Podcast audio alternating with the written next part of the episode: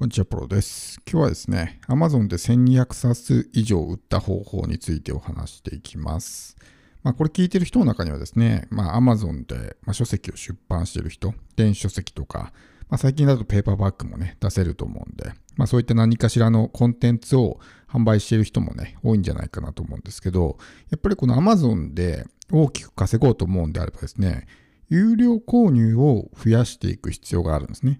読み放題って確かに稼ぎやすさっていう点においてはすごくいいんですけども、稼げる金額っていうところで考えると、あんまり収益が大きくないんですね。今だともう0.5円以下なので、1ページあたり。100ページ読まれても50円にも満たないと。50円にも満たないんだったら、もし100冊読まれても5000円ぐらいにしかならないと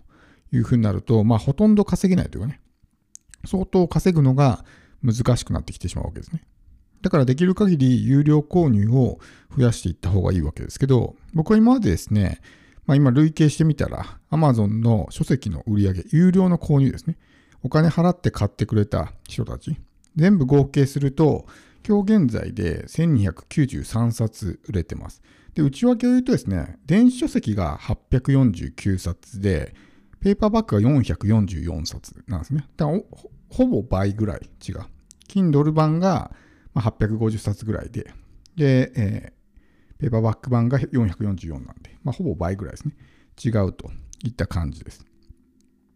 でもこれ意外ですよね。ペーパーバック版って、まあ、印刷されてるんで、Kindle 版よりも結構割高なわけですよ。僕も最初ペーパーバッグがね、まあ、出せるようになりますよって情報が出たとき、そんなね、一般人の書いた本をわざわざ高いお金ね、払って買う人なんかいんのかなって思ってたんですけど、蓋を開けてみたらめちゃくちゃ売れるっていうね。もちろんその売れる本、売れない本って大きく分かれますけど、でも売れる本はめちゃくちゃ売れるっていうのがね、分かって、このペーパーバッグのね、収益も決して馬鹿にならないんですよね。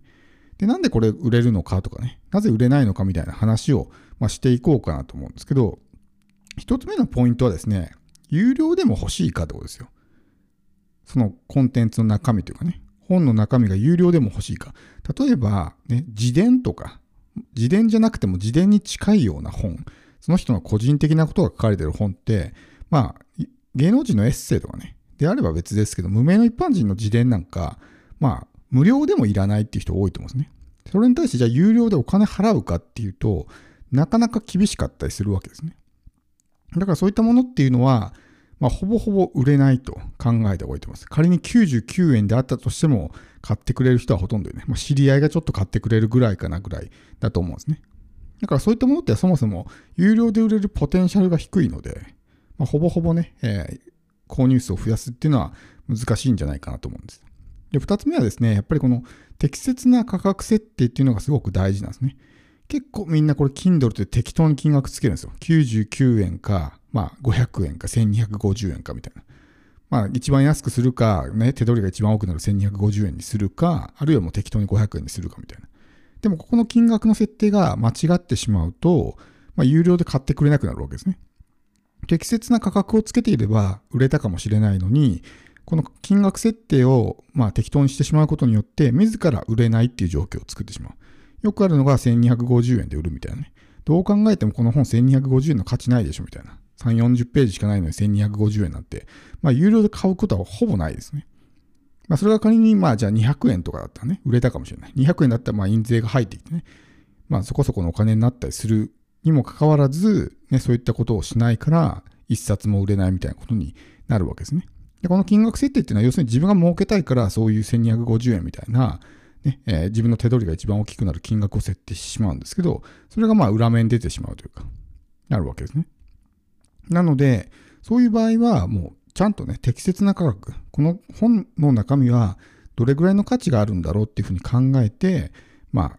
ね、金額を設定する必要がある。逆に99円とかね、安くすれば売れるでしょって思うかもしれないですけど、安くしても、その本の価値がね、バイアスがかかっちゃうから、99円の本を出すと、この本は99円の価値しかないんだっていうバイアスで見られてしまったりとか、仮に売れても、ね、99円だと印税が35%だから、大体まあ30円ぐらいしか入ってこないわけですね。で、1冊30円ではね、到底そんな大きく稼ぐなんて難しいわけなんで。ってなると、やっぱりもうちょっとね、ちゃんとある程度収益になるぐらいの価格帯にしておく必要があるわけです。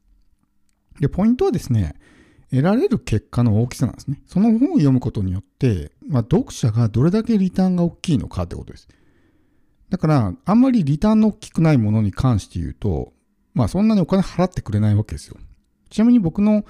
ね、今の有料購入、1293冊の中で、最も売れてるですね、本がですね、SEO 対策の本なんですね。SEO 対策マスターガイドっていうのがあるんですけど、これがもうバカ売れしていて、これは Kindle 版も、まあ、ペーパーバック版も両方めちゃくちゃ売れてるんですけど、なんでかって言って、やっぱり SEO 対策ってできるようになったら、まあ、リターンが大きいからですね、自動でアクセスが呼び込めるとか、大量のアクセスを呼び込むことができるとか、っていうところですごくリターンが大きいので、そこにお金を払う価値があるわけですね。でもそれがなんかちょちょっとなんか例えば、なんだろうな、ちょっと元気になるとか、まあ元気になると価値はあると思うんですけど、ちょっと今パッといい例が出てこないですけど、そのリターンがちっちゃいものとかだと、あんまりそこにね、お金を払う価値っていうのはないわけですね。だから有料で売れないというふうになるんで、できる限り相手のリターンが大きいものですね。そういう本を出していくっていうのは大事です。あとは、このペーパーバッグがなぜ売れるのかってことですけど、まあ、このペーパーバッグ僕の中で一番売れてるのはやっぱりその SEO 対策の本なんですね。まあ、これはいろいろそういう、まあ、理由というかね、なぜペーパーバック版の方が売れるのかみたいなところもあると思うんですけど、これは、一個は、まあ、紙で見た方が見やすいものってあるんですね。特にツールの解説とか、Kindle とかね、電子版で見るとすごい見にくいし、後で読み返したいとき、自分の好きなところをパッと開きたいときに、電子版だとこう、いちいちページをね、めくるのが面倒とか、自分の読みたい場所をパッと読むことができない。だから SEO 対策なんかは、自分の必要なところをピンポイントに開いてね、学びたいとかっていう風な人が多いと思うんで、そうなると電子版だと使いにくいわけですよ。でも本だとパッと開いて、読みたいところをさっと読んで、みたいなことができるんで。だからこう SEO 対策の本なんかは、紙で売れることが多いんじゃないかなと。もちろん、この紙媒体の方が好きっていう人も多いんで、それでペーパーバッグでね、買う人もいるとは思うんですけど、なので、まあ、紙で売れやすい本とそうでない本とかっていうのはあるわけですね。基本的にやっぱ Kindle 版で買った方が割安で手に入るんで、どうせ同じ情報が得られるのであれば、まあ、このね、Kindle 版で買おうみたいな風に思う人も多いわけですね。だからやっぱそのペーパーバッグ割高でお金払うだけの価値があるっていうふうに思ってもらわないと売れないということです。そして何より一番大事なのはですね、やっぱり信頼があるかどうかってことですね。どこの誰かもわかんない人が書いた本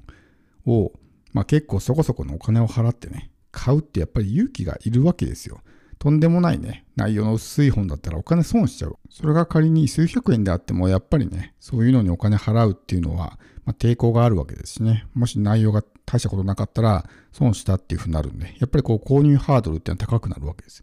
でも信頼があったらですね、まあ、この人の本だったらお金払ってもいいかなっていうふうに思ってもらえるんで、やっぱり信頼を積んでいくっていうのは大事なんですね。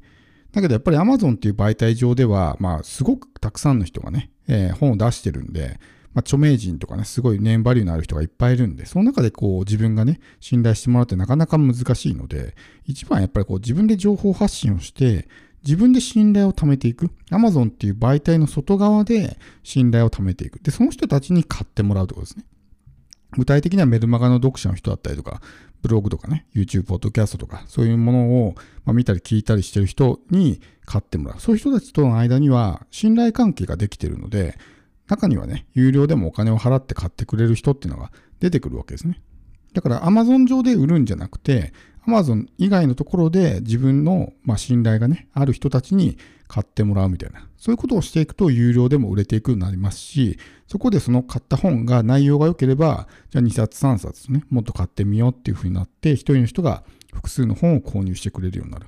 だからたくさん売れるわけですね。逆にその買った本がしょうもなかったらもう二度とこの人の本は買わないってなるんで伸びないわけですね。でたくさん売りたいと思うんであれば一人の人に複数冊ね購入してもらうのがいいのでっていうふうになるとやっぱり本の中身もしっかりしたものじゃないと